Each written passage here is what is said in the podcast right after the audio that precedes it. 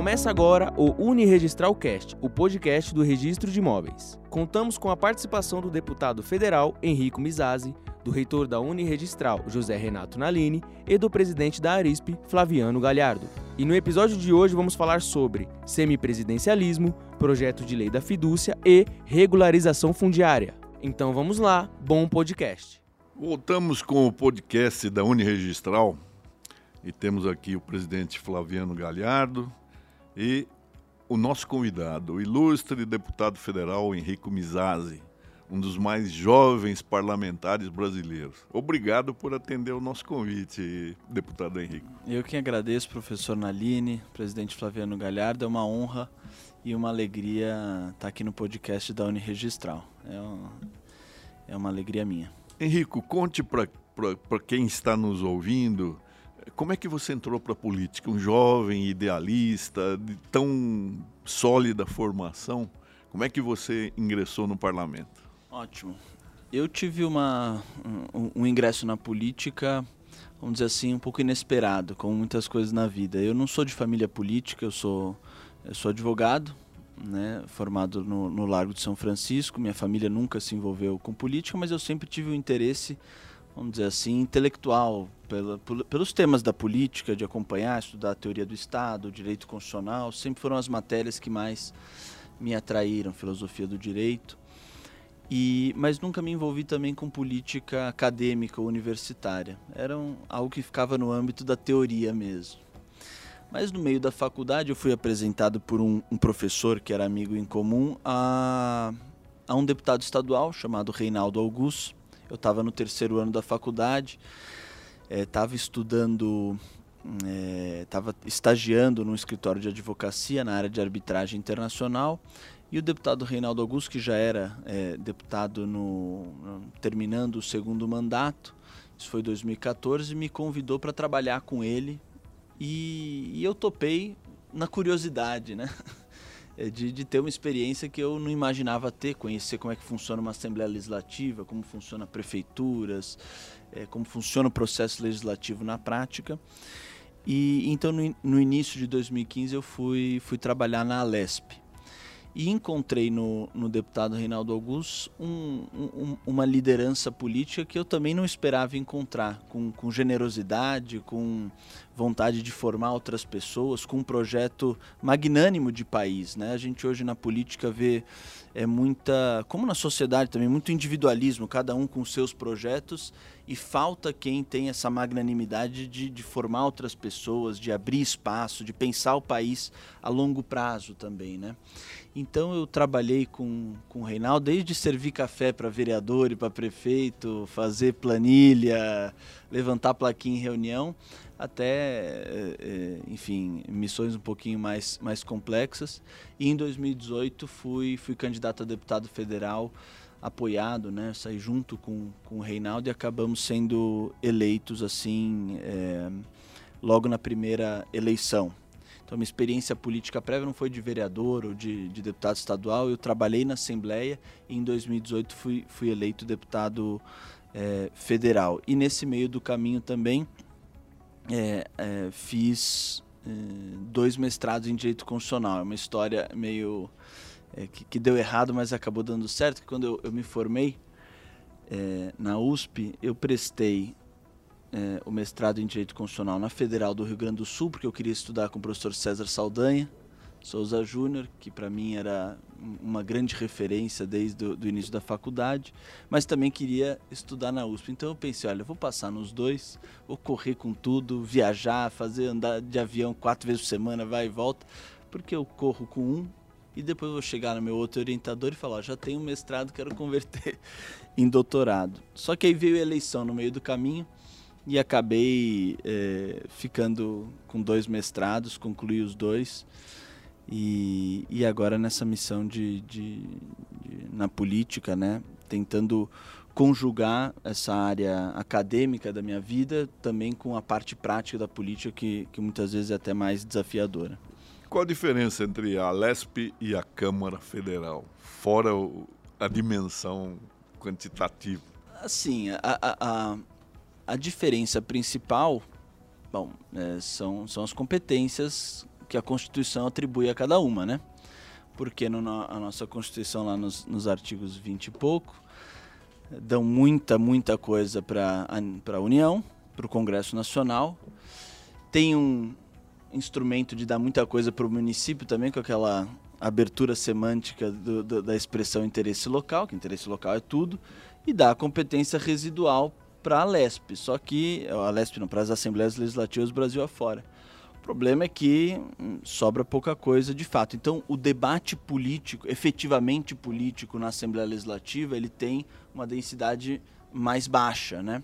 A Assembleia acaba sendo um órgão que, que debate muito questões do, do, funcionalismo eh, estadual, questões ligadas à administração é, do Estado e poucos temas de relevância política. E, e para quem entrou na política com essa ideia de debater os grandes temas, a Alesp e as assembleias legislativas têm sua importância, evidentemente, mas são menos estimulantes.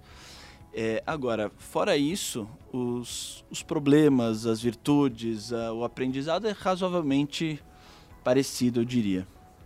Deputado, obrigado mais uma vez, viu, por estar aqui no podcast da Uniregistral. É, é, você como, ah, como um especialista né, em direito constitucional, é, tem é, participado lá de debates importantes no, no, no Congresso né? É, inclusive é autor de um projeto é, muito uh, que a gente vê com ótimos olhos, né? Que é o projeto da fidúcia. E, e além desse projeto, uh, o senhor participa de uma comissão, né? Que discute uh, o semipresidencialismo, né? É, é ou seja, é, há um grupo de trabalho no Congresso Nacional é, discutindo esse tema, né? É, eu queria que o senhor falasse um pouquinho aí sobre, sobre esse trabalho, qual é a diferença né, do, do, do semipresidencialismo, do parlamentarismo, como é que é isso? Uhum. Perfeito, esse é, esse é um tema para mim de vital importância para o futuro do país. O fato é que nós fizemos uma opção em 1891, quando em 1889 a monarquia caiu, a gente teve a Constituinte de 1890 e 1891, que aliás, aproveito aqui para dizer, a Câmara dos Deputados, eu participei de um evento na semana passada, é, digitalizou todos os documentos referentes à constituinte, primeira constituinte republicana, está acessível ao estudioso, ao interessado por história do Brasil, e nós estamos estimulando que o Congresso faça isso com outros documentos para deixar é, público e, e de fácil acesso. Mas nós tomamos a decisão de basicamente copiar o modelo norte-americano. Né? Naquela época, os Estados Unidos ainda hoje são uma potência, mas naquela época era, era, muito, admirar, era muito admirado o que os Estados Unidos da América estavam conseguindo fazer. E o movimento militar que derrubou a monarquia não tinha muito projeto institucional de país. Tinha muita. Tinha algumas correntes, tinha os positivistas, tinha aquele pessoal mais jacobino, meio revolucionário, mas acabou triunfando efetivamente o modelo norte-americano, principalmente por causa do Rui Barbosa. Né? O Rui era, foi o grande artífice intelectual do, do presidencialismo e da federação no Brasil. E é engraçado, um parênteses aqui, que o ministro Paulo Brossard tem um artigo que escreveu é, chamado Presidencialismo e Parlamentarismo no Pensamento de Rui Barbosa. E ele vai mostrando como o próprio Rui Barbosa, o artífice intelectual da Constituição de 91, foi ao longo das duas décadas seguintes aos poucos se arrependendo do seu filho, entendeu? foi começando a apontar alguns problemas do presidencialismo Inclusive aquele discurso famosíssimo do Rui em que ele fala do, de tanto ver triunfar a maldade, tanto aquele discurso, o contexto é uma crítica é. ao modelo presidencial. O presidencialismo é uma herança do, do, império, não é, Henrico? Você não acha que o pessoal ainda raciocina como império? É, o, o, é, no, no, sentido da monarquia é, assim imperial, presidencialista que concentra poder sem dúvida. Mas eu ouso dizer que o presidencialismo com relação ao nosso modelo constitucional de 1824 é até uma regressão. Por quê? Na Constituição de 24 havia, com todos os problemas de, nas condições sociais, não tinha eleitorado, não tinha eleição livre, etc. Mas havia uma distinção entre o poder moderador e o poder de governo. E o executivo, principalmente a partir de 1847, quando foi criado o cargo de presidente de conselho de ministro. Então, a Constituição de 24 fazia a divisão ou a diferenciação entre a chefia de Estado e a chefia de governo, ainda que o poder moderador naquela época tivesse intrusões eh, no governo.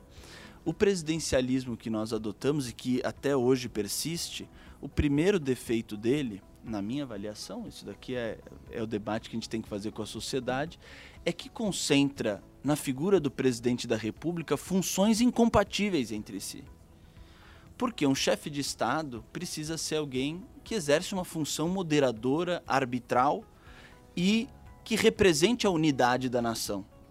É preciso que haja no sistema político alguém que exerça essa função. E o chefe de governo precisa ser alguém que tem responsabilidade por fazer cumprir um programa de governo que venceu as eleições. Agora, que a mesma pessoa seja parcial, imparcial e parcial, que represente a unidade represente a parte vencedora, que modere, mas ao mesmo tempo seja quem tem responsabilidade por fazer avançar uma agenda de governo. Não é o problema de fulano, de cicrano, de uma pessoa ou de outra. É um problema na concepção da instituição. E soma-se soma a isso, no Brasil, o fato de que o presidente da República acaba sendo, na prática, um chefe da administração também.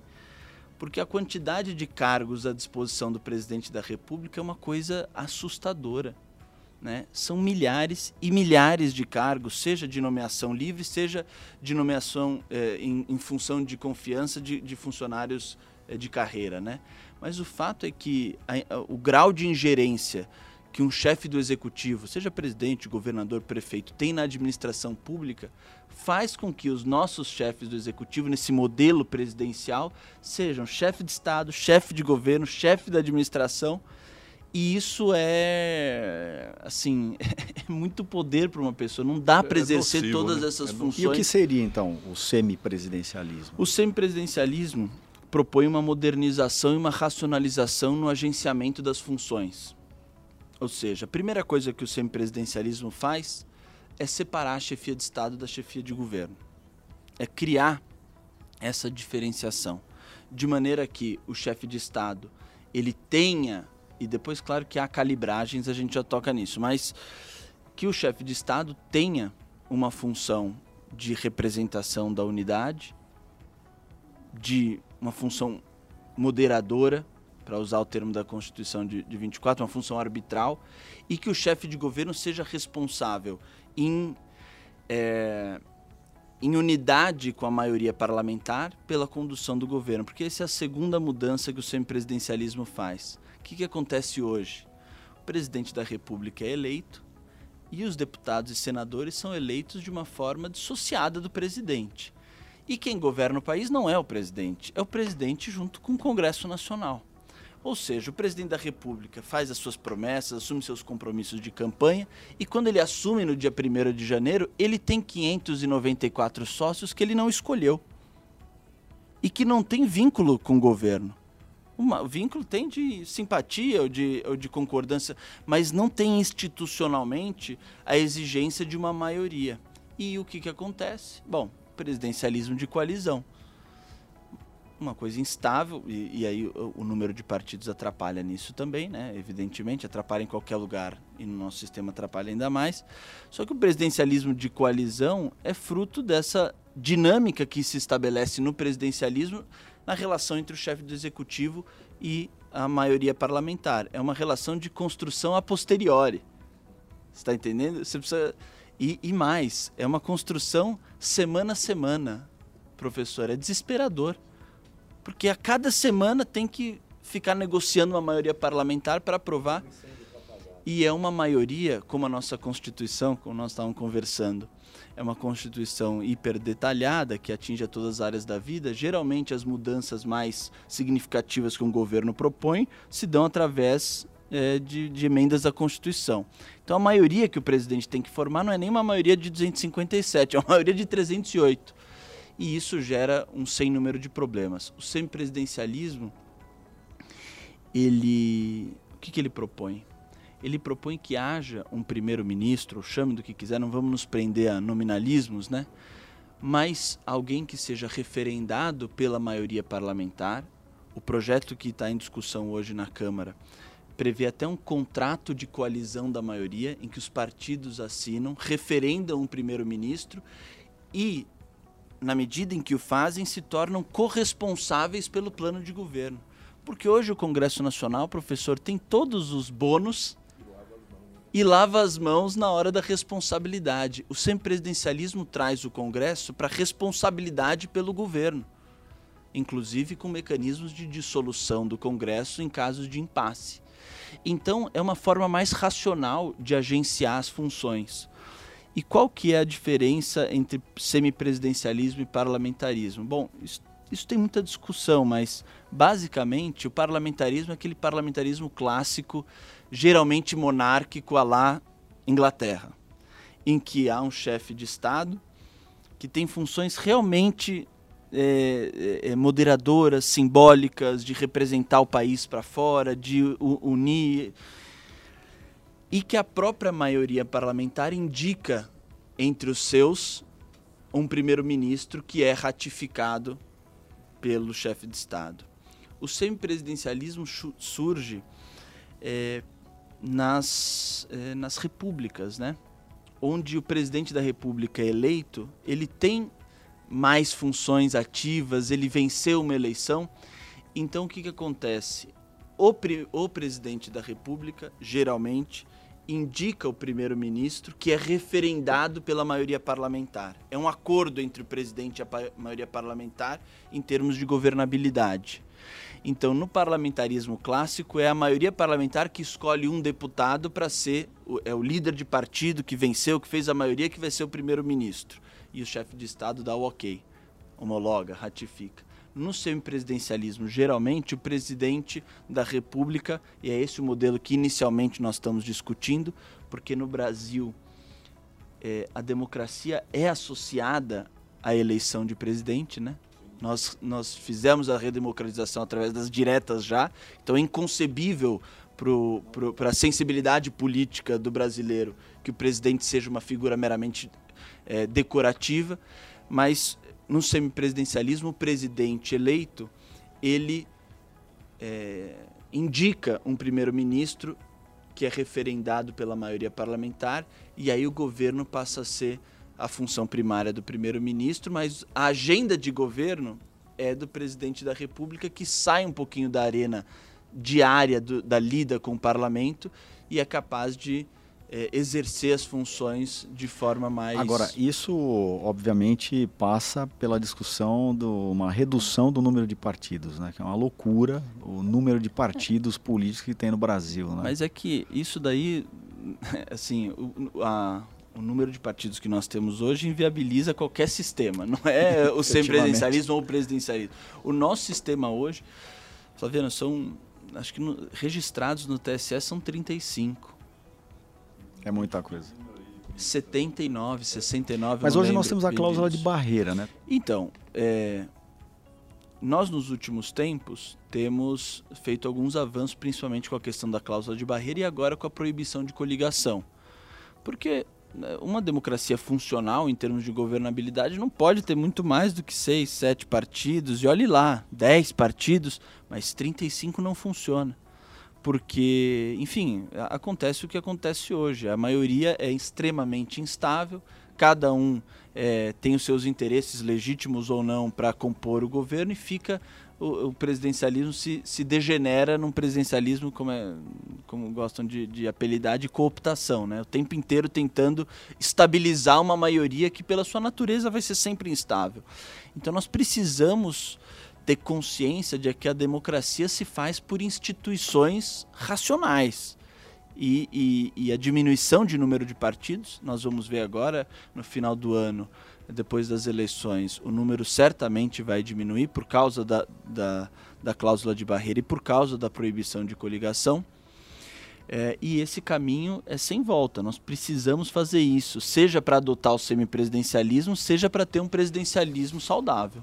Deputado Henrico, o semipresidencialismo seria um passo para o parlamentarismo ou ele bastaria como solução, seria superior ao parlamentarismo puro? Eu, eu, eu tenho, assim, é, eu sou um pouquinho tento ser muito realista com, quando a gente vai tratar de política e de reformas institucionais, porque uma coisa é a beleza da teoria, outra coisa é quando a gente estabelece na prática é, e vê como funciona.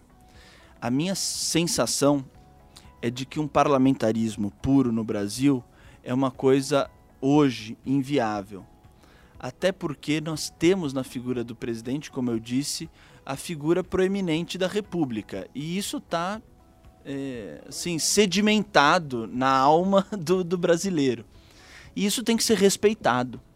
Não pode de cima para baixo, não se extrai isso, não se retira isso de cima para baixo. Então, eu acredito que o modelo ideal para tentar, é, para a gente discutir agora, é uma forma de semipresidencialismo que preserve funções também ao presidente da República, como é em Portugal, como é na França. Né? Eu, eu acredito que esse modelo é o modelo que tem mais capacidade de, de se adaptar às condições, seja políticas, seja até, vamos dizer, sociopsicológicas do, do, do povo brasileiro, entendeu? Que, assim, o sistema de governo é o coração de uma democracia. Então, se isso, é, se uma mudança de sistema não for batizada com a legitimidade é, popular, e eu não quero dizer aqui que necessariamente tem que ter plebiscito ou referendo, não. Precisa ter uma. O, o, a legitimidade precisa vir, as pessoas precisam compreender e aceitar. Se não tiver isso, nós colocamos em xeque a legitimidade do sistema e isso causa mais instabilidade.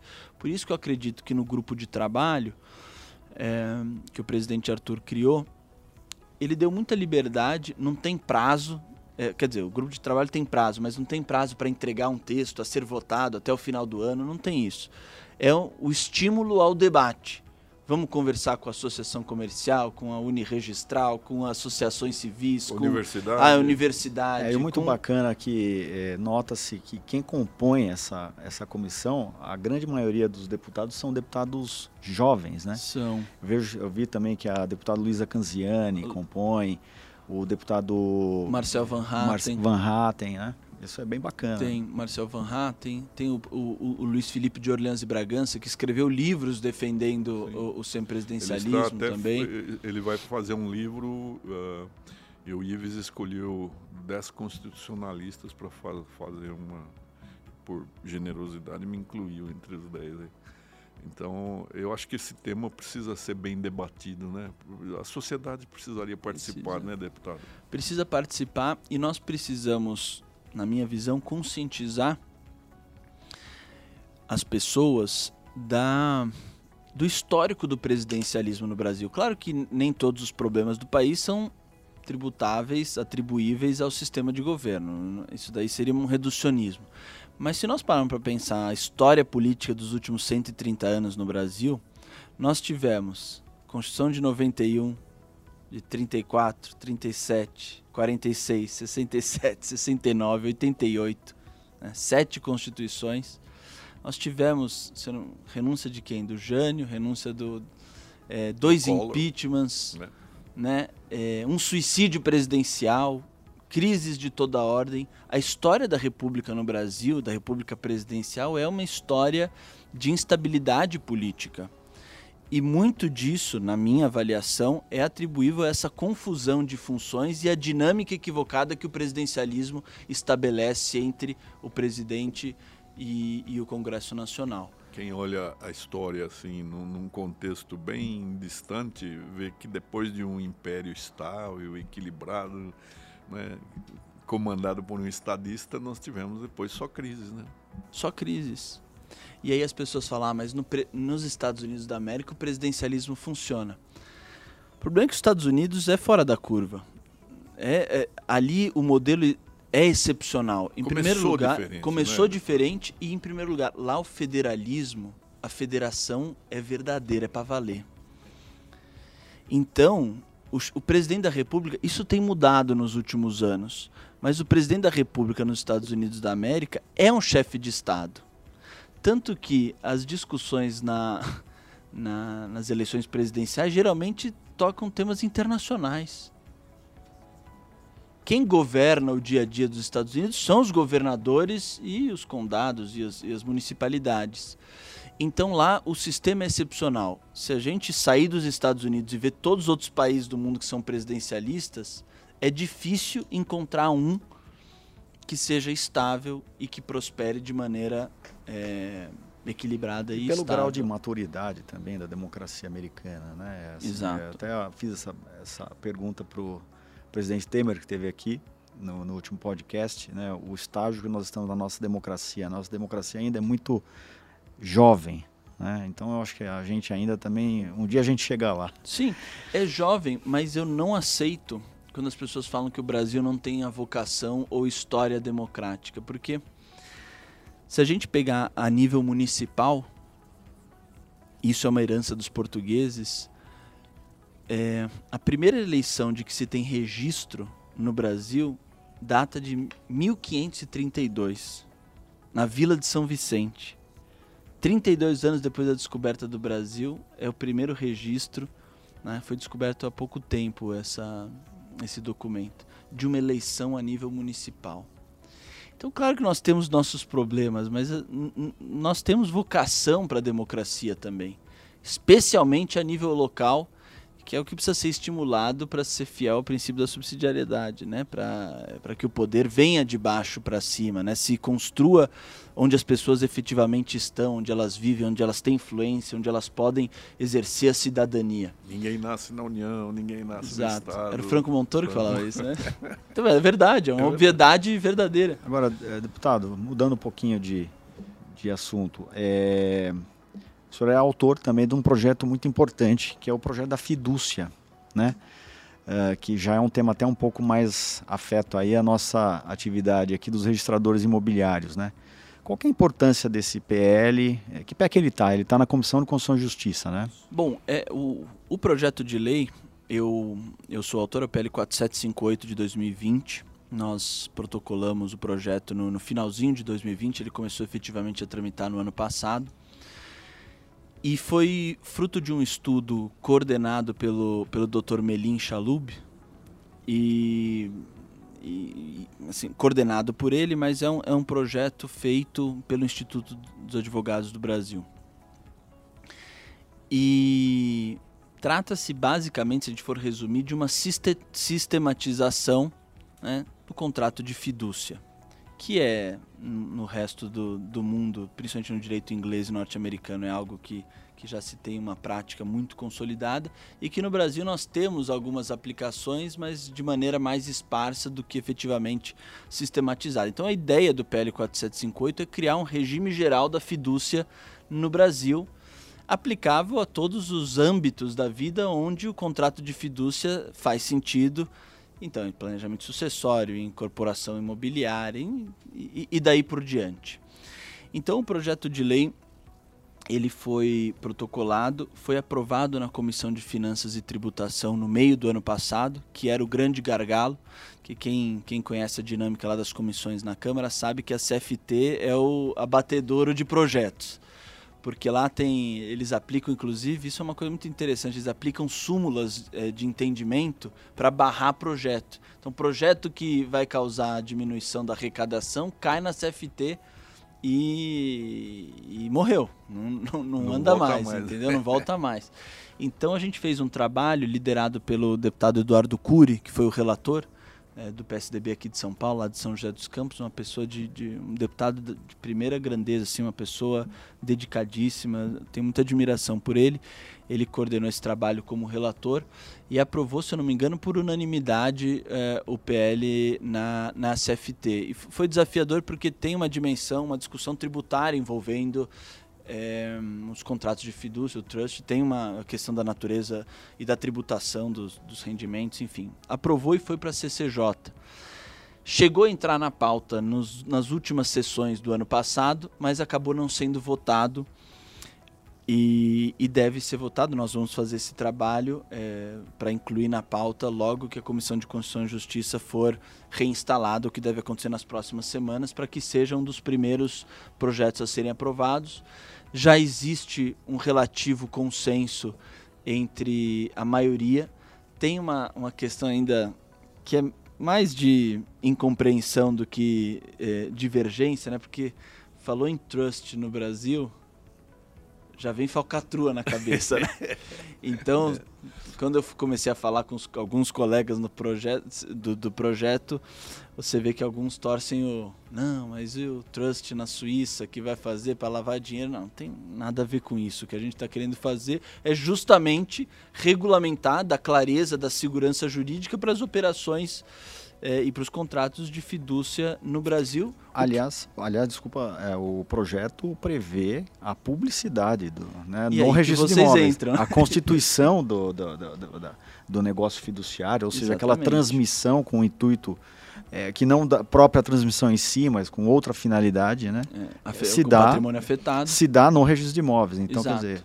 Então é, é justamente por isso. Acho que aqui o ponto de, de o serviço do registro de imóveis ou até do registro de títulos, né? Porque você pode alienar é, e tra transmitir em regime fiduciário também direitos e outras coisas, não só propriedades imóveis.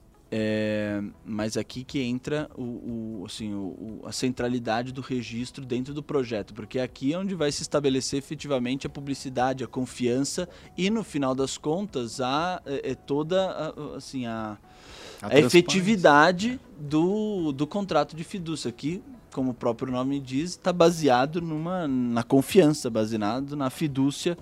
E, e, e para isso a publicidade, a transparência, o, o, o acesso e a, e a, segurança jurídica trazida pelo, é, pelo registro é, são fundamentais, entendeu? E o senhor sabe que a, a, hoje os registros de imóveis são um dos maiores informantes do COAF, né? mais do que banco até. É, Eu não sabia, mas imagino, faz é, sentido. Há um, há um provimento do Conselho Nacional de Justiça em que é, várias operações imobiliárias é, existe lá uma lista objetiva de situações em que a informação ela vai direto lá no momento que o escrevente pratica o, o ato de registro, já ele aperta um botãozinho lá, já vai direto do a informação para o COAF. E existem situações subjetivas também. Então, quer dizer, é, hoje o papel que o registro exerce né, nesse, nessa transparência, né? então, quer dizer, a, a importância de se constituir o, o, trust, o negócio fiduciário no registro de imóveis, né, é, que o projeto preserva, é, assim, é de suma importância, né? porque você consegue trazer para o Brasil, fazer, sistematizar no Brasil um instituto tão importante e tão antigo, né? porque a, o trust, o negócio fiduciário vem, vem lá do, da, da, da Roma Antiga, né? É, fazer funcionar no Brasil um instituto tão, uh, tão rico, né? É, sem abrir mão uh, da, da, da, transparência, da publicidade, enfim.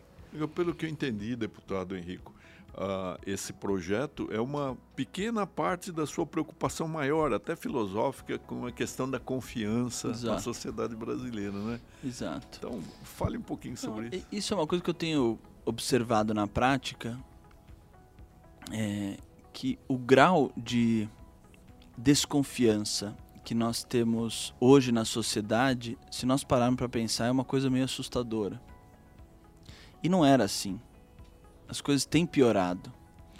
Eu vou contar um fato que eu ouvi numa dessas andanças pelo interior de São Paulo, que para mim vai ficar para sempre na minha memória, sobre essa questão da desconfiança. Estava batendo papo sobre isso com uma é, um senhor que foi candidato a vereador, não foi eleito, uma pessoa super simples, tem 60 e poucos anos de idade, e a, ao bater o papo com ele, ele ficou é, assim profundamente introspectivo. Você via que ele estava processando alguma coisa. E ele virou para mim e falou: Henrico, sabe que esse negócio da desconfiança é sério, né? Porque há 30 anos atrás ele mora numa cidadezinha de 15 mil habitantes, perto de São Carlos, Ibaté.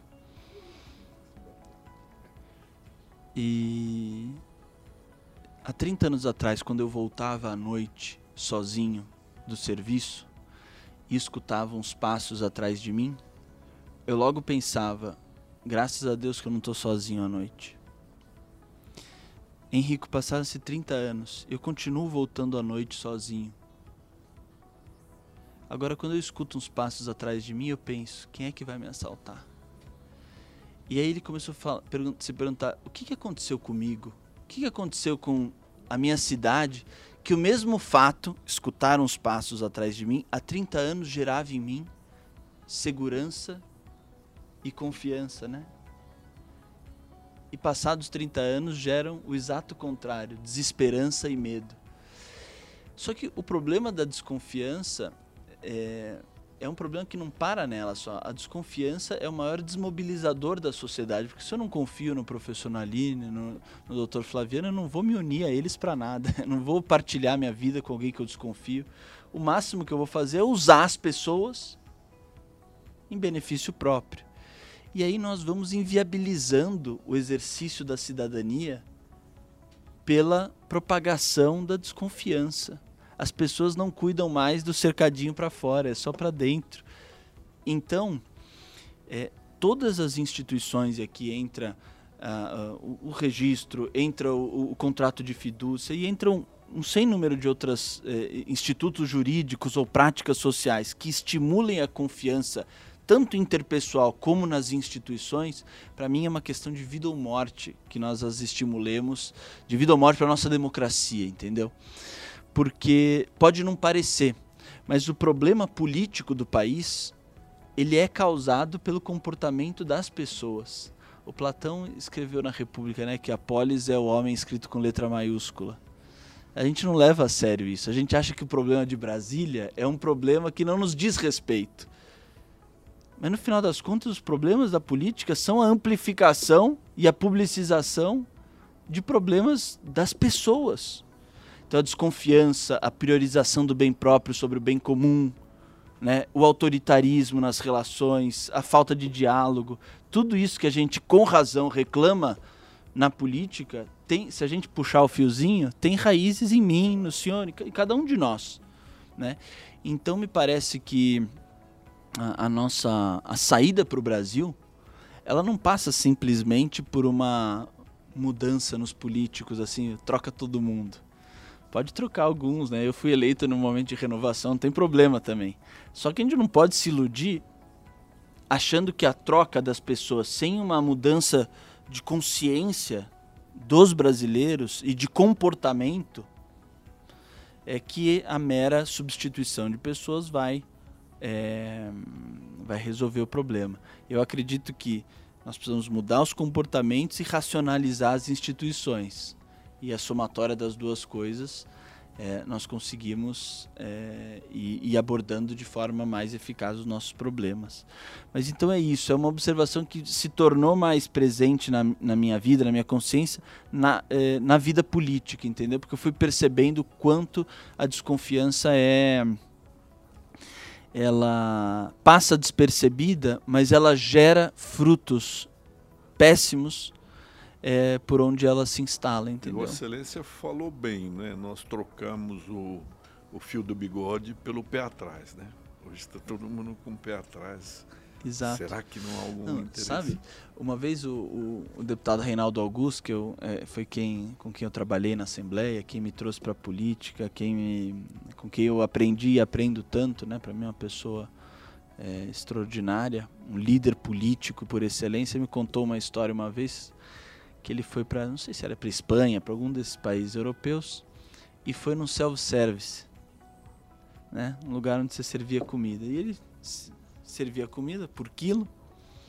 E ele chegou na balança, colocou o prato na balança e ficou olhando assim, né? E aí começou a se avolumar a fila atrás dele, né?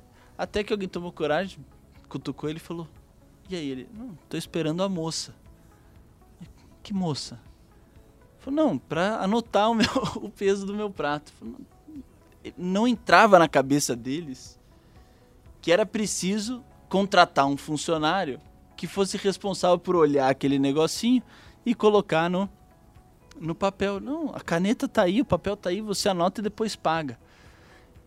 É, quando a gente fala parece uma coisa boba, mas é uma é, as é repercussões um índice, é que isso tem da, é. Né? São uma coisa como um princípio, não é? Inclusive para a questão econômica macro do país, né? O, o que que é uh, uma taxa de juros elevada se não a desconfiança generalizada?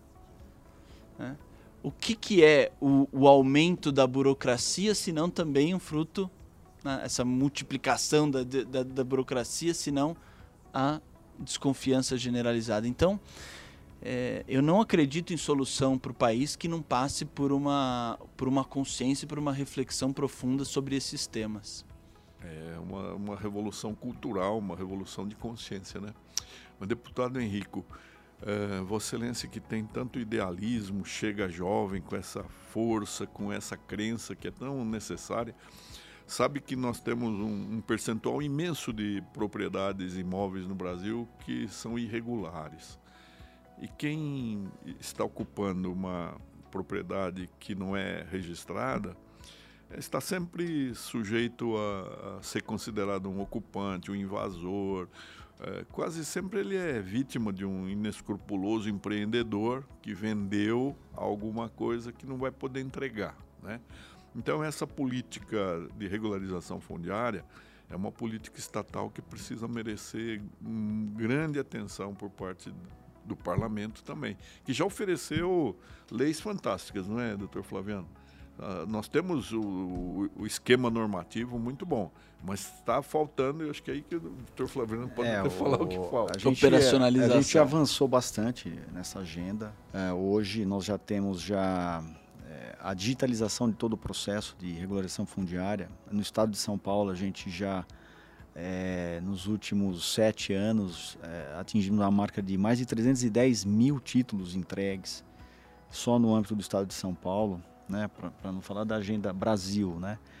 Mas é, a gente entende que ainda precisa avançar mais, como política pública mesmo, porque é, é uma iniciativa pública. Né? Assim, são os municípios, as prefeituras. É, o que você acha que a gente assim, pode avançar nessa agenda?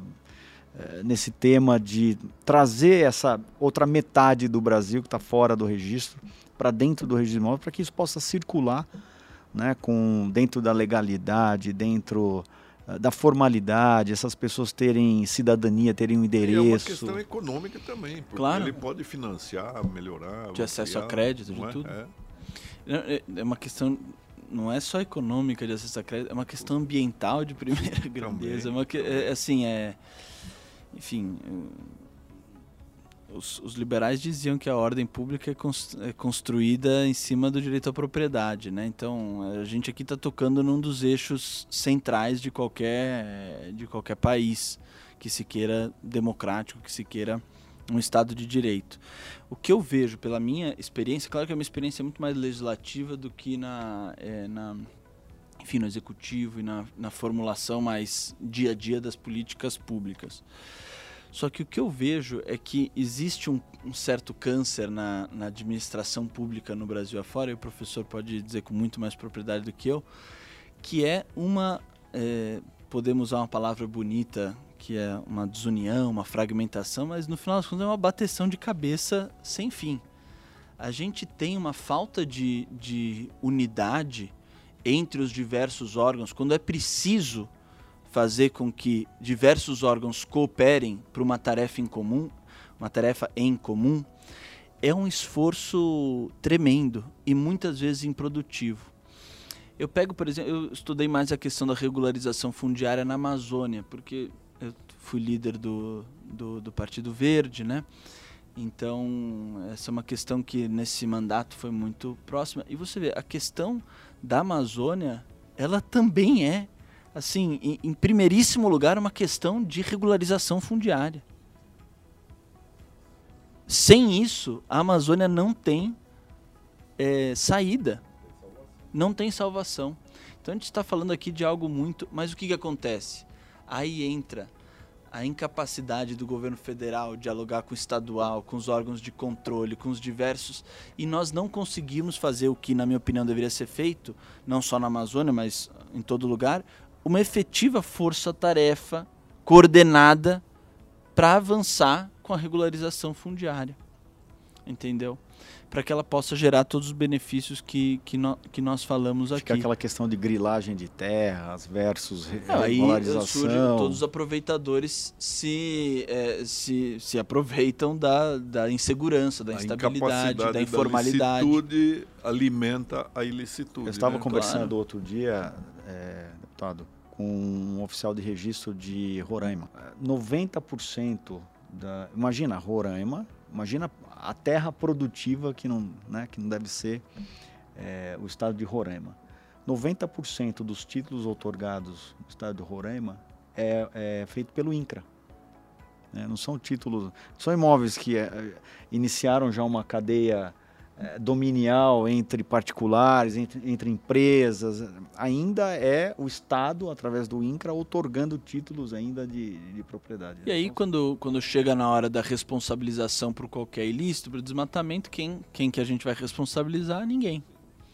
Então é, é, é, uma questão dramática e, e, e essencial. Nesse sentido do, dessa coordenação entre a administração pública, a gente aprovou um projeto de lei, acabei de lembrar disso, né? eu relatei na CCJ e já virou lei, era um projeto de lei do Anastasia, do senador Anastasia, que é professor de Direito Administrativo, e agora está começando a ser implementado, vai demorar um pouquinho a lei, mas é cria a figura da decisão coordenada na administração facilitando a, a decisão administrativa quando mais de um órgão tem que se manifestar em determinado processo. Cria-se uma comissão ad hoc, uma comissão temporária, com representantes de todos os órgãos, para que todos tomem a decisão, se manifestem e o negócio não fique no ping-pong, vai para lá, depois Sai vai de cá, um, vai para a mesa aí do três outro. meses para lá, seis para lá. Poupa tempo. Então, exatamente. Então, esse tipo de, de, de, de, lógica precisa ser estabelecido com todo rigor, com toda a. Enfim, não, é para pular etapas, é para ser rigoroso. A gente está tratando aqui de, de propriedade, de. É, é muitas vezes estamos tratando de terra pública da União, é preciso que haja todo o rigor possível, mas é, é uma questão central para o país que isso tenha celeridade e segurança. Deputado, Vossa Excelência está conversando com milhares de jovens, porque o nosso podcast é, é disseminado por todo o Brasil. E esses jovens, eles precisam acreditar na política. Então, através de uma mensagem sua, que é um jovem que é brilhante, né, que tem tantas ideias boas, é, o, o que Vossa Excelência diria para eles para que eles prestem mais atenção naquilo que acontece e o que, que eles podem fazer para que o Brasil seja o Brasil dos nossos sonhos? Professor, em primeiro lugar, eu diria que nós todos precisamos ter consciência do privilégio que, que é ser brasileiro. Porque tudo que o mundo quer, a gente tem aqui em abundância. O mundo quer água, a gente tem a maior reserva do mundo. O mundo quer luz solar para produzir energia limpa e renovável, a gente tem a maior incidência de luz solar do mundo. A gente tem a Amazônia, a gente tem a biodiversidade brasileira, a gente tem um país que, apesar de ter índices é, violentos, é um país que, na sua essência, é um país em que todo mundo se sente em casa que é a maior colônia de italianos fora de Itália, de, da Itália, de portugueses fora de Portugal, de coreanos fora da Coreia, japoneses, e ninguém se sente menos brasileiro. Todo mundo, em uma ou duas gerações, está absolutamente integrado numa coisa só. Então, o Brasil, eu não aceito aquelas as pessoas que, que menosprezam o Brasil. O problema é que a gente está errando em algum momento no meio do caminho. Né? Se a gente compara a entrada com a saída, né? o que a gente recebeu com o que a gente está conseguindo dar, nós estamos em algum momento no meio do caminho errando. E é preciso que nós façamos como país e como cidadãos, como pessoas mesmo, um exame de consciência sério sobre onde está a nossa parte da responsabilidade. Porque o problema, como a gente falou ao longo do podcast, o problema não é só Brasília ou só o serviço público ou só a política. É, o problema comum é um problema cuja responsabilidade também é de cada um de nós. Essa, essa é a essência da democracia. A democracia é um regime maravilhoso, onde há liberdades e direitos que em nenhum outro lugar tem. Só que é um regime que exige a assunção de deveres por parte de cada um de nós. um compromisso, um dever para com o bem comum. Um dever, inclusive, vou além, de renunciar, às vezes, a interesses e bens próprios em prol daquilo que é um bem comum. Então, a grande mudança que nós precisamos fazer é uma mudança de visão e de comportamento. É isso que o Brasil precisa para deslanchar, é isso que o Brasil precisa para ser o Brasil dos nossos sonhos. Então essa minha, é, bom, é a isso que eu tenho dedicado na verdade a minha vida. Não tenho plano B. isso aqui é a minha vida e, e eu tenho muita esperança que é que nós vamos conseguir fazer do Brasil um, um, lugar mais justo, um lugar mais fraterno, um lugar onde as pessoas, é, do qual as pessoas não queiram sair para fazer suas vidas, mas no qual as pessoas possam prosperar é, em comunidade. É, com homens públicos como Vossa Excelência, nós estamos no bom caminho. Obrigado. Deputado Henrico, muito obrigado pela presença aqui na Arisp e a Uniregistral, a Arisp está à disposição é, também para contribuir, eventualmente com qualquer, qualquer ideia, debate, né, Tornaline? E porque é, os registradores de imóveis também têm essa consciência e pretende é, construir é, projetos de melhoria sempre é, essa é uma, uma, agenda aqui da Arisp uh, e do Colégio do Registro de Imóveis do Brasil, né, de Agenda Brasil, melhoria do registro de imóveis e, e melhoria é, do nosso país, que, afinal de contas, é onde a gente quer viver para o resto de nossas vidas. Né? Muito obrigado e, e, volte sempre. Eu que agradeço, fico sempre à disposição também e, e no parlamento, em qualquer outro, porque eu acho que essa proximidade é, é fundamental para a gente tomar boas decisões. Né? A gente não entende sobre tudo, a gente precisa de ajuda, de informação e de pessoas que tão, estejam pensando, sim, o setor, mas integrado no todo do, do país. Então, contem comigo e para mim é uma alegria estar é, tá com, com você, é, Flaviano, e também com o professor Naline. Obrigado. Doutor Flaviano Galhardo e eu conversamos com o deputado Henrico Mizazzi. É, divulgue esse podcast, vocês vão gostar muito. E aí, curtiu esse episódio?